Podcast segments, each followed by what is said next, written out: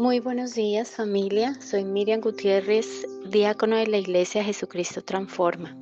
Espero se encuentren bendecidos en este día que hizo el Señor para disfrutarlo. Hoy sábado 11 de febrero eh, damos gracias por todo lo que Dios nos ha permitido vivir y todo lo que Dios nos da a nuestro alrededor y también por el sustento que nos da día tras día. El versículo para hoy es Génesis 2.15 que dice lo siguiente.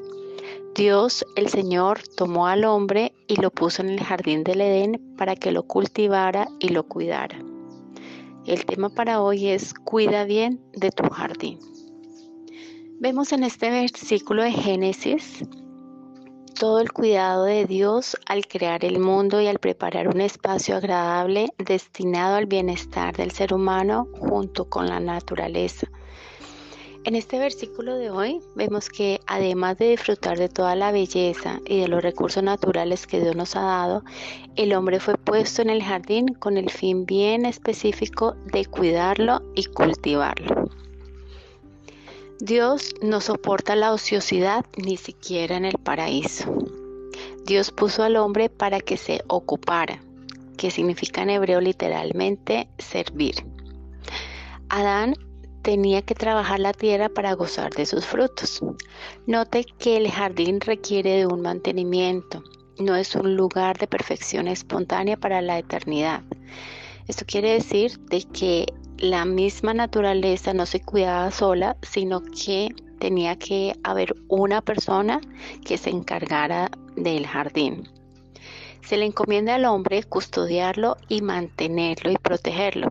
Esto es parte de la responsabilidad del humano.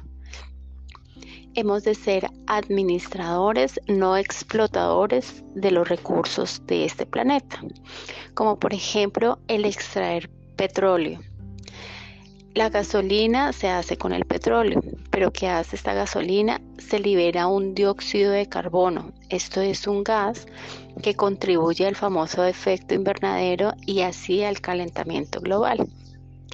Al extraer este material, estamos em, dañando nuestro eh, eh, medio ambiente.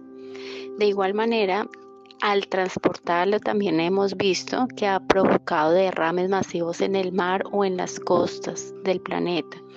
Ha provocado serios daños al ecosistema marino y terrestre. Entonces lo que hemos hecho es extraer algo para dañar eh, la naturaleza.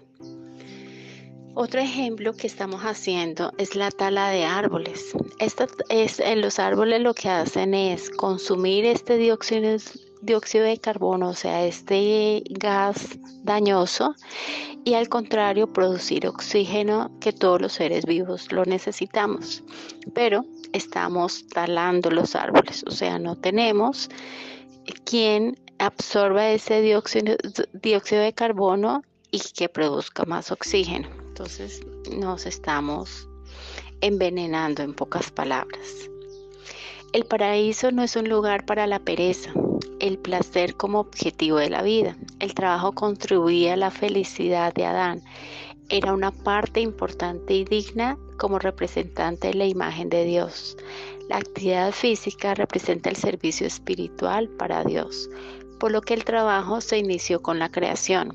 No vino como resultado del pecado original, aunque después se hizo más difícil con la maldición de Dios. Cuando Dios le dice a Adán que cuidara o protegiera, esta es la primera indicación que ya había peligros inclusive en el jardín del Edén. El pecado fue introducido en este universo mucho antes de la caída de Adán y de Eva. Satanás fue expulsado del cielo y exiliado al planeta Tierra. Por eso Adán tenía que cuidar de este paraíso. Como has caído del cielo, así dice Isaías 14:12 en la traducción NTV. Como has caído del cielo, estrella luciente, Lucifer, hijo de Satanás, has sido arrojado a la tierra, tú que destruías a las naciones del mundo. Eh, el trabajo no se presenta como un castigo, sino como la actividad que permite al ser humano cumplir con su responsabilidad en el mantenimiento y desarrollo del mundo y en la realización de sí mismo.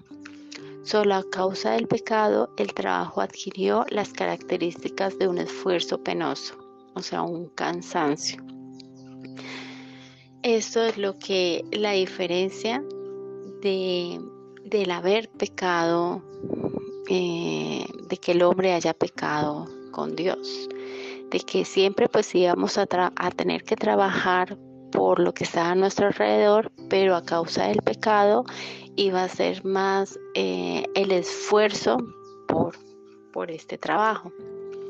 ¿Qué nos dice la Reina Valera en Génesis 3, 17, 19? Dice, y al hombre dijo, por cuanto obedeciste la voz de tu mujer y comiste del árbol de que te mandé diciendo, no comerás de él, maldita será la tierra por tu causa, con dolor comerás de ella todos los días de tu vida. Espinos y cardos te producirá y comerás planta del campo. Con el sudor de tu rostro comerás el pan que vuelvas a la tierra porque de ella fuiste tomado, pues polvo eres y, la, a polvo volverás. Tenemos un dato curioso. Vemos que el llamamiento del agricultor es un llamado antiguo y honorable. Era necesario hasta en el paraíso. Además, hay un verdadero placer en las tareas a las que Dios nos llama y en las que nos emplea. Adán no hubiera podido ser feliz si hubiera estado ocioso todo el tiempo sigue siendo la ley de Dios que aquel que no trabaja no tiene derecho a comer. También em, las plantas de la naturaleza pueden degenerar la tierra debido a la pobreza del suelo en la que se posan o al agotamiento gradual del suelo que alguna vez fue rico. El hombre debe preparar el suelo, esparcir semillas en la tierra, el generar eh, hacer mantenimiento, elaborar cercas para proteger de los depredadores como el ganado, las bestias salvajes o incluso los animales más pequeños. Vemos que la jardinería fue la primera ocupación del hombre primitivo. Como, como conclusión tenemos que cuidar al medio ambiente no es un capricho, sino una necesidad. Se trata de un conjunto de acciones que debemos realizar entre todos para evitar la destrucción de nuestro planeta, a pesar de que en los últimos años parece que contribuimos más en el deterioro. Solo así se puede garantizar la sostenibilidad de la Tierra, que actualmente no atraviesa su mejor momento y nos castiga con desastres medioambientales de gran magnitud. Mm, tenemos unos tips también para evitar ese daño a nuestro ecosistema. Uno de esos tips es eh, el que podemos hacer desde nuestras casas es apagar las luces que no necesitamos. En un estudio en el año 2019 mostró que la electricidad generó el 30% de CO2. Este CO2 es un gas que contribuye al calentamiento global.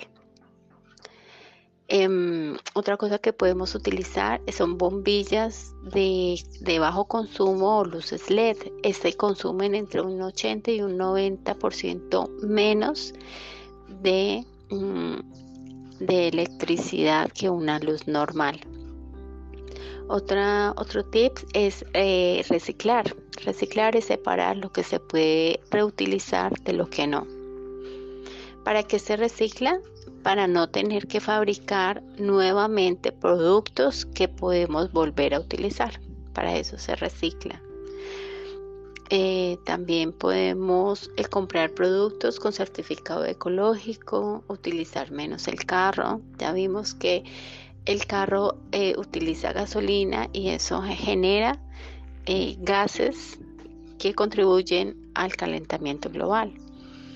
Debemos plantar árboles, evitar los plásticos, cerrar las llaves de agua que no estemos utilizando, mm, desconectar los aparatos electrónicos que no estemos utilizando y evitar el consumismo, entre otras cosas.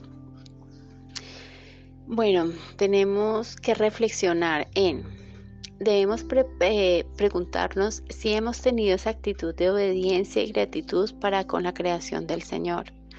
Oímos mucho sobre la preocupación por la contaminación, el desperdicio del agua, el calentamiento global. Reconocemos que varios de esos efectos dañinos son causados por la ambición humana y por nuestro uso equivocado del medio ambiente. Pero nos debemos preguntar qué cosas prácticas podemos hacer nosotros, los hijos de Dios, para mejorar el mundo a nuestro alrededor. Como tarea que Dios nos dejó fue cuidar bien del jardín donde Dios nos puso. ¿Y qué es lo que debemos hacer para, para cumplir esta tarea? Es orar y agradecer a Dios por el regalo de la creación. Debemos pedirle que nos ayude a apreciar y a cuidar del ambiente que nos rodea la responsabilidad por el buen uso de los recursos que tenemos, el agua, los ríos, la vegetación, el aire, los animales, etc. No es exclusiva de las organizaciones o de los gobiernos, sino que empieza con nosotros desde nuestras casas. Como cristianos debemos dar ejemplo de gratitud y cuidar de la naturaleza en nuestra casa, en la calle, en la iglesia, en el trabajo y donde quiera que vayamos.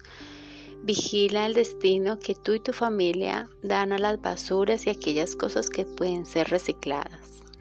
Reunámonos entre hermanos y amigos para participar de iniciativas prácticas que contribuyan a mejorar eh, a las mejoras ambientales. Observa, lee y medita sobre las muchas enseñanzas bíblicas descritas a partir de las experiencias prácticas con los elementos de la creación. Pensando en esto, vamos a orar. Querido Dios, muchas gracias por todas las cosas maravillosas que has creado y puesto a nuestra disposición en este mundo. Perdona nuestro descuido y los malos tratos con los recursos de la naturaleza que tú nos diste. Ayúdame a cuidar de mi jardín, a tener una buena conciencia para preservar y velar por la creación que fue creada para tu gloria. En el nombre de Jesús. Amén. Bueno, eh, hoy damos gracias a Dios por este excelente tema porque a veces eh, lo damos por alto y se nos olvida. Eh, también recordarles la reunión de mañana domingo a las 8 y 30 que tenemos nuestra reunión presencial. Los esperamos a todos, Dios los bendiga y que tengan un excelente día. Hasta luego.